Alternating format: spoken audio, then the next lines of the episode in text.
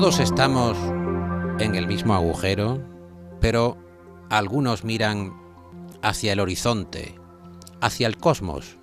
Hay corresponsales en distintas partes del mundo, hay enviados especiales, hay envidiados especiales y luego está el único corresponsal del mundo que se dedica a observar los planetas, las estrellas. Es el gran Eduardo García Llama, que está en Houston, bajo la luz también del Flexo. Muy buenas noches. Hola, buenas noches Paco, ¿qué tal? El corresponsal del Flexo, el corresponsal de las estrellas, el escritor, el estudioso del cosmos. Eduardo, ¿llevas mucho tiempo en Houston? Sí, ya llevo bastante tiempo, la verdad. Y al principio trabajaba para la Agencia Espacial Europea pero después de unos pocos años eh, ya pasé a trabajar para la NASA, como a partir del 2004 o así. Llevo como eso, 20 años aquí en Houston ya. ¿Por qué el hombre no ha vuelto a la Luna? ¿Por qué cuando uno se pregunta, en el año 69 había muy poca capacidad comparada con la revolución tecnológica que ha experimentado el mundo en los últimos años, especialmente en las últimas décadas? ¿Por qué no hemos hecho una misión tan vistosa como colocar a, tres hombres en la superficie de la Luna? La respuesta es muy sencilla, es lo que cuesta. Realmente viajar a la Luna o enviar una tripulación ¿no? a la Luna, enviar seres humanos a la Luna, cuesta, cuesta mucho dinero. Y bueno, por eso ha pasado tanto tiempo. Fíjate que cuando se fue a la Luna por primera vez eh, en el programa Apolo, eh, realmente se hizo como una respuesta a a la Unión Soviética en una, en una eh, lucha, digamos, eh, por el prestigio tecnológico en los tiempos de la Guerra Fría. Entonces, los gastos, cualesquiera que fuesen, pues estaban justificados. ¿no? Pero fíjate, yo siempre digo este dato para, que, para que la gente se haga una idea de, de por qué es tan complicado ir a la Luna, en términos económicos principalmente y es que en aquel entonces, en el pico de lo que gastó Estados Unidos para, en el programa Apolo, pues se llegó a casi un 5% del Producto Interior Bruto de Estados Unidos. ¿no? Y yo creo que eso ya lo, dice todo. Eso es lo que requería ir a la Luna, ¿no? esa, esa inversión tan tremenda, que solo era, solo era justificable pues, en aquel tiempo. Obviamente hoy en día eso eh, sería del todo injustificable. ¿no? Entonces, lo que ha sucedido es que a través de todos estos años que han pasado, pues se ha invertido en otros programas con otras utilidades, ¿no? Como el transbordador espacial, la Estación Espacial Internacional, etcétera.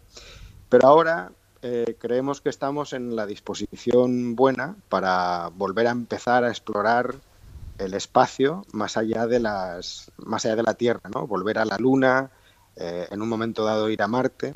Lo que pasa es que lo hacemos con una inversión de dinero mucho más pequeña, digamos, eh, a lo largo de un periodo de tiempo más largo, ¿no?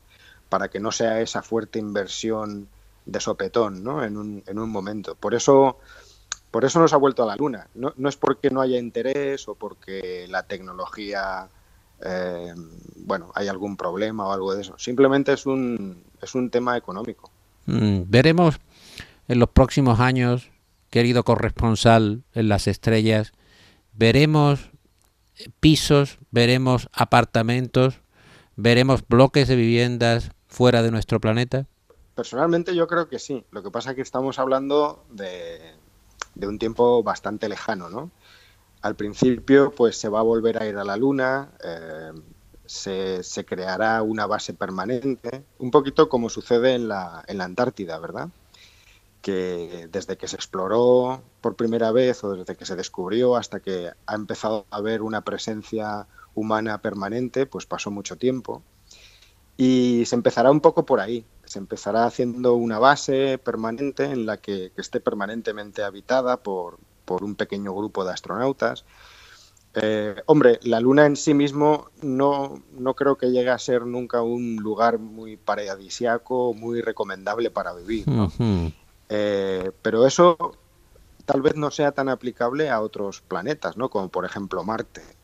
Es decir, Marte hoy en día obviamente es un, es un mundo en el que no se puede habitar, pero eh, con el tiempo, quién sabe si, la especie humana llegará a poder terraformarlo, es decir, a poder hacerlo un poco más parecido a, la Tierra, ¿no? Y, en ese sentido, por ejemplo, ya hay, eh, ya hay como planes eh, pues a, muy bajo nivel, ¿no? Tampoco no, se, no se invierte nada en, esto realmente, pero de forma marginal, pues existen algunos estudios acerca de, cómo se podría hacer esa terraformación, ¿no? Transformar a Marte en un planeta, pues realmente que podría ser habitable, ¿no? Y tendría condiciones eh, idóneas o compatibles con la habitabilidad humana, ¿no? Pero claro, de eso te estoy hablando dentro de, de muchísimo tiempo. Es algo que ciertamente no, pues, no vamos a ver en, en, este, en este siglo y tal vez ni siquiera en este milenio. ¿no?